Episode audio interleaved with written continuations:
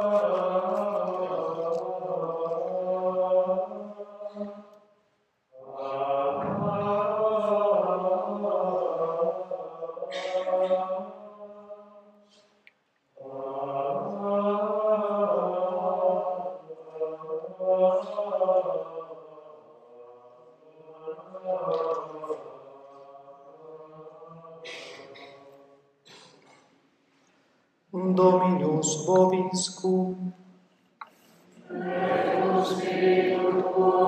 Sequentia Sancti Evangelii secundum Ioannem.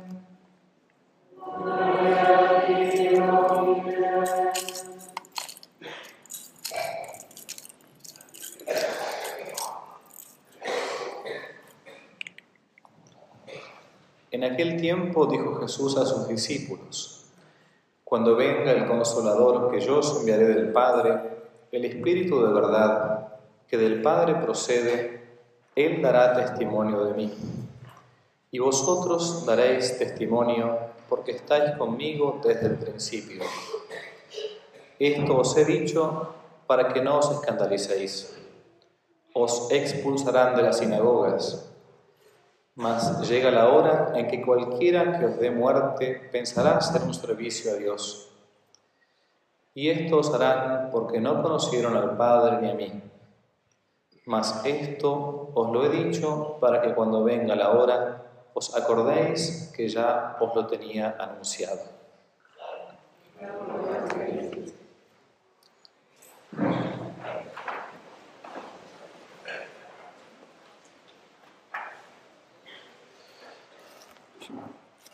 El día, el día jueves pasado fue el día jueves de la asunción de nuestro Señor Jesucristo a los cielos.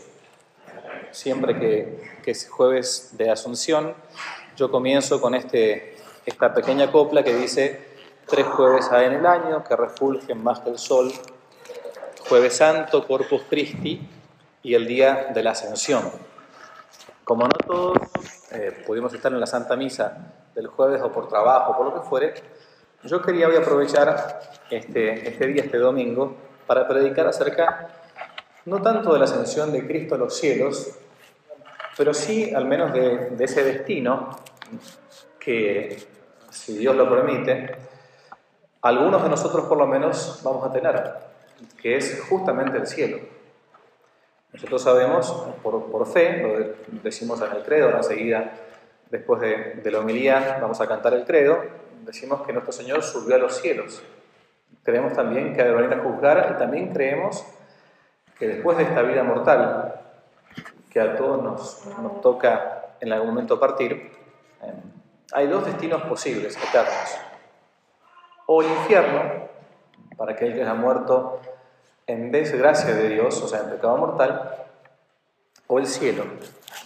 Algunos seguramente pasaremos si Dios quiere, también por el purgatorio, donde habrá que ir pagando la pena merecida por nuestros pecados. Pero a algunos otros, quizás a pocos, les tocará ir al cielo de modo directo. ¿Cómo es eso del cielo? Sabemos quizás más del infierno, pero no siempre sabemos lo que toca para uno, quizás, si Dios quiere, que es el paraíso eterno, Muchas veces nuestro Señor Jesucristo nos habla del cielo por parábolas, por figuras, por metáforas. Pero en una ocasión, el Evangelio de San Mateo, capítulo 19, nos dice así: Quien hace un sacrificio en mi nombre, por amor a mí, recibirá cien veces más en el valor y poseerá la vida eterna. Otra ocasión, como recién escuchamos, profetiza, ¿no? Aquellos que son, sufran persecución en mi nombre, o sea, de las sinagogas, ¿no? Alegraos entonces y regocijaos, porque vuestra recompensa será grande en los cielos. Mateo 5. También habla del tema del atesorar tesoros en el cielo, no en la tierra.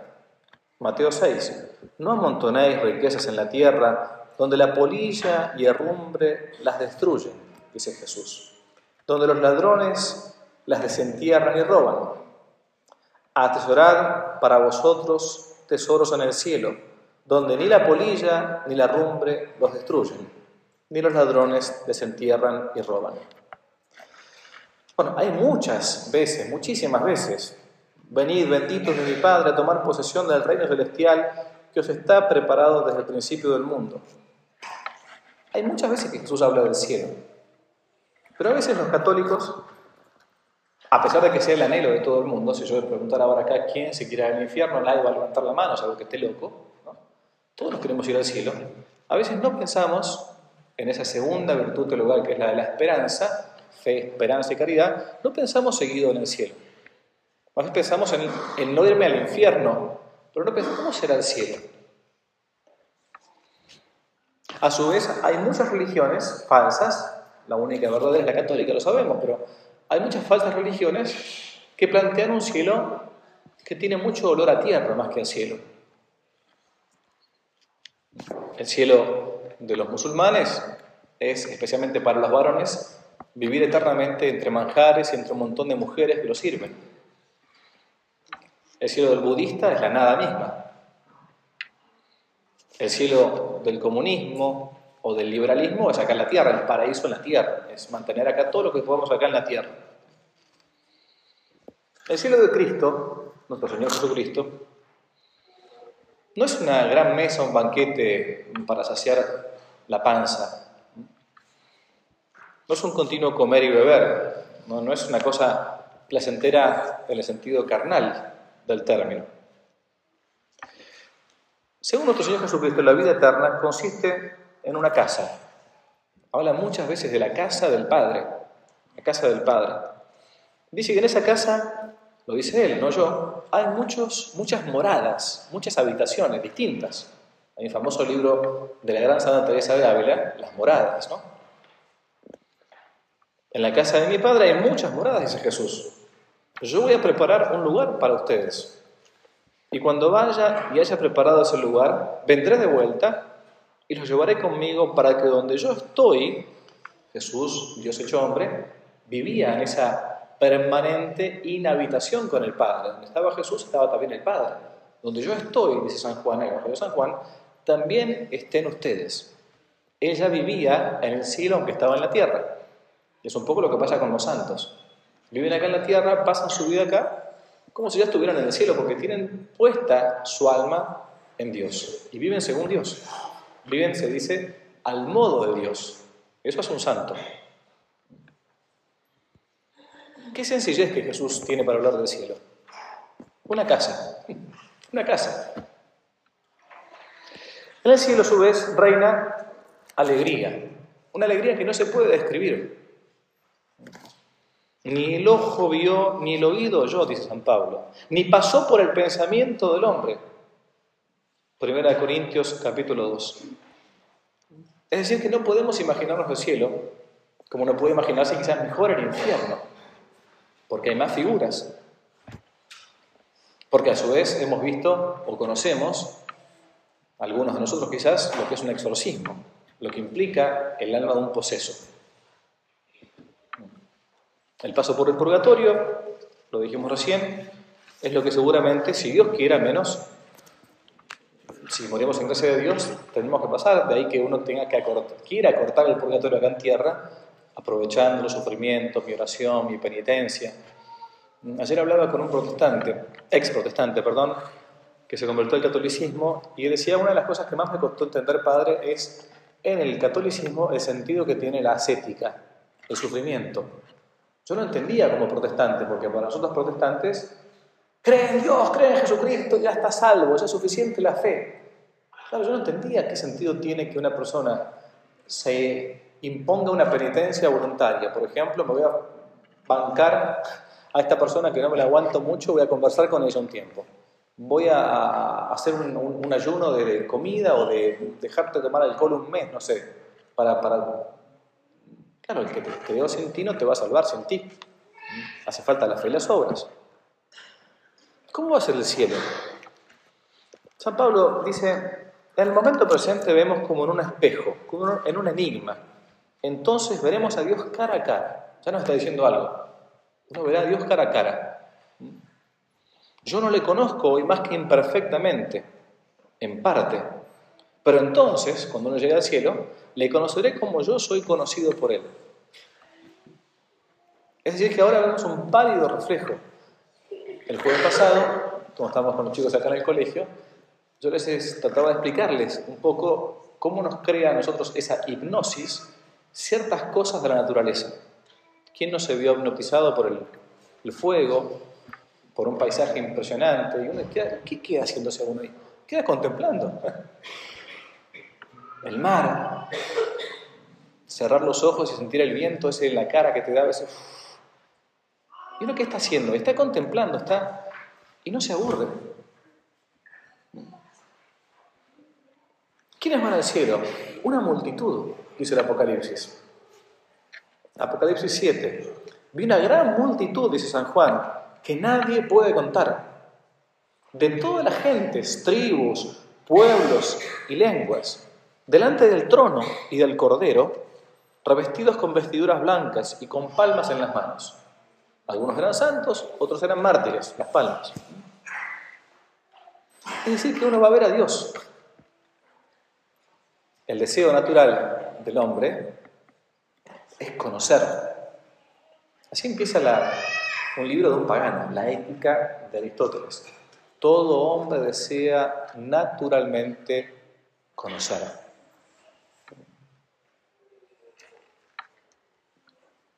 conocer a Dios. ¿Y todos veremos igual a Dios? No, según cada capacidad, según uno, según su capacidad. Cada cual va a ver a Dios con una medida distinta. De modo que la felicidad de uno va a ser diferente. ¿Todos serán infinitamente felices? Sí, pero según la capacidad que cada uno tuvo. ¿Cómo? Pero Padre, entonces que la felicidad eterna no va a ser igual para todos? No. No, va a ser distinta. Cada cual tendrá su propia felicidad y será totalmente abarcativo para él. ¿Cómo explicarlo? Como si uno que sabe de música y otro que no, escucha el coro. El que sabe de música y conoce la partitura y conoce la melodía, escucha el coro y cuando ve una pequeña falla, la detecta. Pero el que no sabe de música, escucha el coro, no este coro, digo, por las dudas, el que sea, dice, wow, espectacular este coro. Y otro dice, pero no, ¿cómo si? Escuchame si se, se equivocaron, mirá las, sopranos en esto, mirá la contralto en esto, mirá el bajo acá como no entró a tiempo. No es igual, la música va a ser la misma, Dios va a ser el mismo, sin fallas. Pero cada uno va a captar a Dios, va a ser feliz en Dios según su propia capacidad. Y esa capacidad está marcada y limitada por la única virtud que no desaparece en el cielo, que es la virtud de la caridad. Por eso, cuanto más uno haya entrenado esa virtud de la caridad acá en la tierra, más capacidad va a tener en el cielo. Caridad es amor a Dios y por amor a Dios, amor al prójimo. Eso es caridad. Según su capacidad. Y no va a ser aburrido. No, porque Dios es la felicidad infinita. Colma todo tipo de necesidad, aún de las pasiones nuestras. Uno va a ver todo en Dios. ¿Qué cosas que uno va a poder ver como maravillas? La ciencia eterna, la bondad infinita, que me envuelve como una esponja envuelve el agua. ¿Cuántas preguntas que no se acá en la tierra va a quedar, que, que me quedan sin contestar? Van a tener respuesta en el cielo. ¿Cuánto dolor que a veces me atormenta en esta vida va a ser no solamente limpiado, sino colmado por la felicidad eterna? Uno también va a ver a los santos. ¿Cuántas veces uno ha rezado a San José, a Santa Teresita, a la Virgen Santísima?